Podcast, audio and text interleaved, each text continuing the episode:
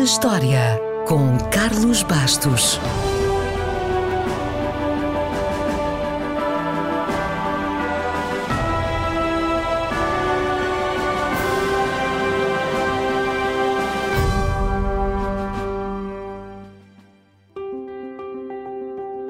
Em 1913, o mundo ainda não estava em guerra, mas caminhava a passos largos para lá. Estávamos no início do século XX e todos os dias eram apresentadas ou aperfeiçoadas novas maravilhas da ciência ou da criatividade humana. De todas elas, talvez a mais importante fosse o avião, porque o sonho do homem sempre foi voar. Por esses dias, eram feitos todo o tipo de testes, de demonstrações, de corridas ou de travessias. E hoje faz precisamente anos que Roland Garros fez a primeira travessia do Mediterrâneo em avião.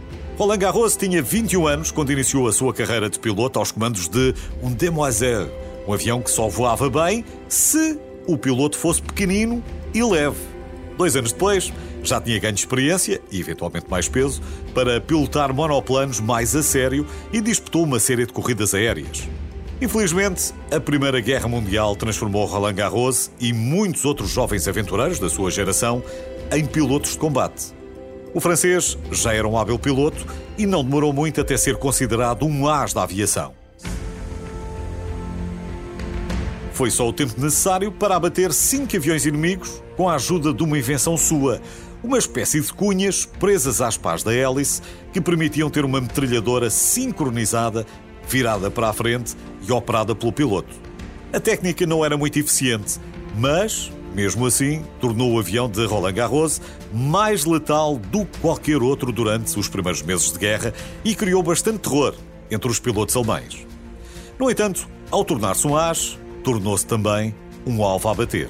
Em finais de 1914, foi mesmo abatido pelos alemães e foi feito prisioneiro. Mas antes de ser capturado, tentou destruir o seu avião na tentativa de ocultar o tal mecanismo que permitia à metralhadora disparar através das hélices. Não conseguiu destruir o avião e o seu sistema viria a ser estudado e aperfeiçoado por Anthony Fokker, o holandês voador que construía aviões para os alemães. Roland Garros passou três anos como prisioneiro de guerra, mas conseguiu enviar mensagens codificadas para a França, nomeadamente um mapa da Alemanha, atualizado, que escondeu dentro do cabo de uma raquete de ténis. E esta talvez tenha sido a sua maior ligação ao ténis. Finalmente escapou com um amigo e a fuga foi um verdadeiro filme de aventuras.